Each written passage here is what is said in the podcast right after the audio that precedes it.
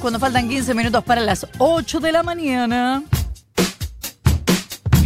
Y contábamos hace un rato que el protocolo que la ciudad de Buenos Aires presentó para que algunos chicos vuelvan a las aulas, justo los chicos que no tienen en este momento conectividad, la ciudad propone, antes de acercarles la conectividad a sus casas, que ellos se acerquen a las aulas. Es la solución que encontró en lo inmediato y el Ministerio de Educación de la Nación le rechazó ese protocolo. Estamos en comunicación con Angélica Graciano, secretaria general de la Unión de Trabajadores de la Educación. Angélica, buenos días. Florencia Jalfón te saluda. ¿Cómo estás? Buenos días, Florencia. ¿Cómo te va? Bien, sé que ustedes satisfechos porque se rechazara este protocolo, porque no les parecía que estuvieran en condiciones de volver a las aulas, ¿no? Bueno, ese es el consenso que hay en todo el país, que eh, cuando los territorios o las jurisdicciones estuvieran en fase 5, recién se iban a proponer eh, abrir las escuelas. En el caso de la Ciudad de Buenos Aires era abrir los establecimientos, pero no era volver a las aulas, porque las maestras y las profesoras y profesores iban a seguir dando clases virtuales y los chicos iban a utilizar la escuela a modo de ciber. Mm. Y, y, esto no era, no era, no es un proceso educativo porque el proceso educativo está ocurriendo en otro lado, no en la escuela, en el propio edificio. Y ponía en riesgo eh, a toda la comunidad porque en, los operativos de comida se han contagiado un montón de compañeras, eh, hay compañeras internados, hubo una compañera que perdió al, marido porque se contagió toda la familia, o sea, la situación eh, era muy crítica y la situación de, de, limpieza de las escuelas también, porque no llega la lavandina desde marzo, y bueno, y en el medio de todo, de todo esto aparece este anuncio que no viene a subsanar una desigualdad, sino que la viene a profundizar. O sea, aquí de lo que se trata es de que desde el 16 de marzo el, gobierno de la ciudad, la reta, tendría que haber entregado las computadoras en forma inmediata y eh, garantizar la conectividad como en plazas, en subtes, en, el Parque Chacabuco hay conectividad, vos vas al Parque Chacabuco a caminar y tenés conectividad. Entonces me parece que de lo que se trata es de otra cosa, de la discusión que, está basada en que, la, en que la comunicación y la conexión es un derecho humano fundamental y que debe ser garantizado en esta, en esta cuarentena, en este momento de pandemia, en este momento donde hay que quedarse en casa, salir lo menos posible. Angélica, ¿qué explicación les da a ustedes el gobierno de la ciudad por lo que decide presentar este protocolo y no efectivamente ocuparse ahora en esta urgencia de la conectividad de esos chicos? Eh, la explicación, no, no, no hay explicación. Eh, clara en reuniones eh, ni paritarias ni de condiciones de trabajo. La verdad, te voy a decir, es esa. Así como nos enteramos, eh, los anuncios y la estrategia de, del gobierno de la reta es anunciar por los medios lo que va a ser, los planes, los programas, los supuestos planes y programas, y eh, luego hacer una reunión muy cerca de, la fecha de la decisión y te baja una información. Y eh, la, información es la que conocemos todos, que, que según ellos detectaron chicos que no se conectaban y que eh, ofrecían abrir las escuelas a, a, este modo, ¿no? a este modo extraño. Y bueno, inmediatamente hubo una reacción de toda la comunidad educativa, del, sobre todo de las familias, que le dijeron al gobierno en unas encuestas que tomaron que no iban a mandar los chicos a la escuela, de ninguna manera, ni bajo ningún punto de vista. Incluso algunos papás, algunas familias dijeron, mira, si repite, repite, pero no va a ir, no va a ir.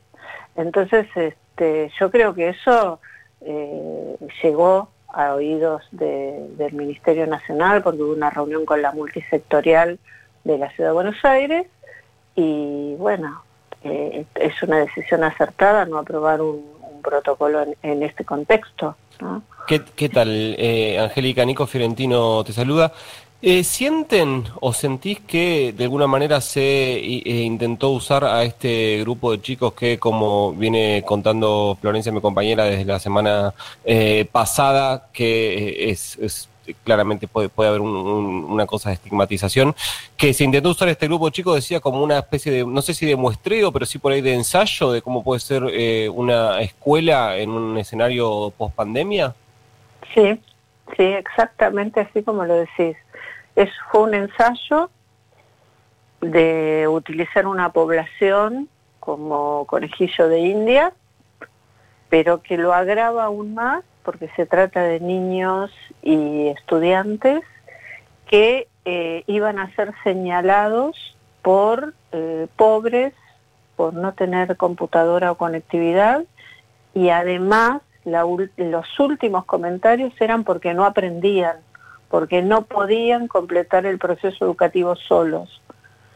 Y eh, en esa encuesta que habla de como una especie de problemas de aprendizaje a la carta, porque es una encuesta, bueno, como todas las encuestas que, que hacen permanentemente, y ahí preguntaban sobre si el niño se distrae, si, bueno, si se mueve mucho, en fin, y bueno, entonces hicieron una especie de diagnóstico poblacional y, eh, establecieron esto, que para, para, esto, para este grupo había que abrir el edificio escolar para que tengan un, lugar en la escuela vacía, que no tiene nada, ninguna de, las, ah, de los atributos particulares que tiene una escuela, que es la formación de la comunidad, los vínculos sociales, la producción colectiva de conocimiento, bueno, te podría enumerar miles de, características. Bueno, todos fuimos a la escuela, sabemos lo que significa eso, ser la bandera a la mañana, cantar las canciones, bueno, en fin, eh, todo eso no iba a estar presente.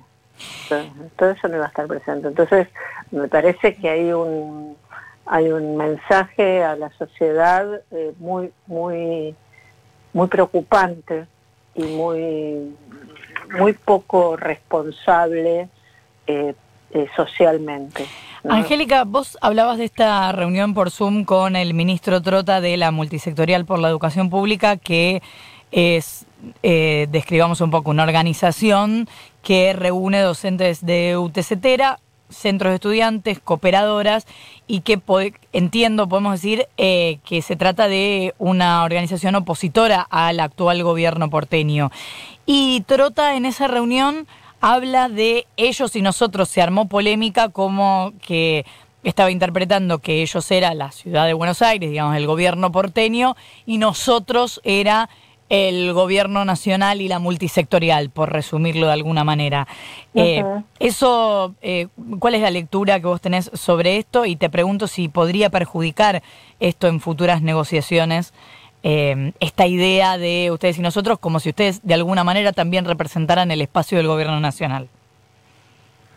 Bueno, la verdad que no sé a qué se refirió el ministro. Entiendo que siempre en toda, en toda relación comunicativa hay un intento de, generar empatía eh, y eso no me parece, me parece que es parte de la comunicación.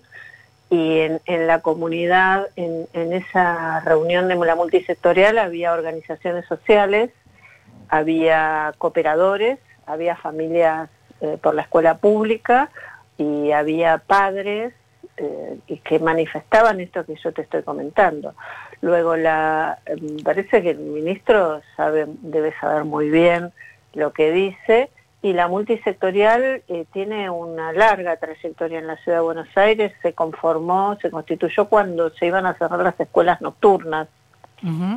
Y ahí se hizo una campaña muy, muy fuerte por el no cierre de las escuelas, ocupamos las esquinas durante todo el verano, no sé si, si vos recordás ese conflicto, y mm, no sé si tiene un tinte opositor, tiene un tinte de defensa de la educación pública como derecho ciudadano. Y creo que lo que busca la multisectorial es hacerse visible como voces de la comunidad, que no sea solamente la voz del sindicato, que representamos a un sector de la comunidad, y estaban los estudiantes terciarios y secundarios allí eh, en, esa reunión. Y sí, bueno, todo es polémico. Es polémico que, que quieran abrir las escuelas, los establecimientos educativos en fase 3 y utilizar a los chicos como conejillos de India. Y además involucrar a todo el mundo en, una, en, un, discurso que aparece como caritativo, como, bueno, nosotros los vamos a ayudar, cuando en realidad es todo lo contrario. Y además creo que el presidente de la Nación, cuando saca el decreto de necesidad y urgencia, con el tema de la conexión y de la comunicación como derecho humano, creo que ahí es donde se produce un, movimiento, un cambio del tablero, ¿no? Porque es, lo que nosotros planteamos en el amparo judicial. Que bueno, ya lo decía la justicia, ¿no? Claro, que el derecho social estaba siendo vulnerado y que eh, no se estaban atendiendo a todos los barrios por igual. Bueno, yo creo que claramente eh, lo, se ha tomado desde el Ministerio Nacional. ¿Te imaginas, eh, Angélica, que las clases, mejor dicho, que se vuelva a las aulas este año? Ay, qué pregunta difícil, no lo sé, eh, porque no esperábamos, creo que ninguno de todos nosotros esperábamos que el nivel de contagio fuera tan alto y creo que eh, todas estas flexibilizaciones de las actividades no están contribuyendo al control del virus en la ciudad. Nos están contribuyendo porque la ciudad es un, es un lugar de mucha circulación, están todos los centros comerciales, todos los centros financieros, está todo y de aquí eh, se ha trasladado el virus también a otras provincias. Entonces me parece que es una ciudad que tendría que tener más eh, eh, extremados los cuidados y esto es al revés. Entonces no veo un escenario de, vuelta a clases al modo de, armar la escuela como, como nosotros lo, sabemos hacer. Y lo veo muy difícil, muy difícil. Y también veo que, que, hay, una, hay una presión muy grande sobre, sobre la comunidad para que esto suceda y por eso fue también la reacción, ¿no? Como el principio físico a toda acción hay una reacción en sentido contrario y con la misma fuerza. Angélica Graciano, secretaria general de la Unión de Trabajadores de la Educación, muchísimas gracias por habernos atendido. muchísimas gracias a ustedes por ocuparse y preocuparse por la educación de los pibes y pibas de la ciudad. Gracias. Gracias a Un abrazo. Abrazo grande. Casi, casi las 8 de la mañana. Todo el mundo habla acá. Ahora dicen Florencia Halfon, Nicolás Fiorentino, Futuro.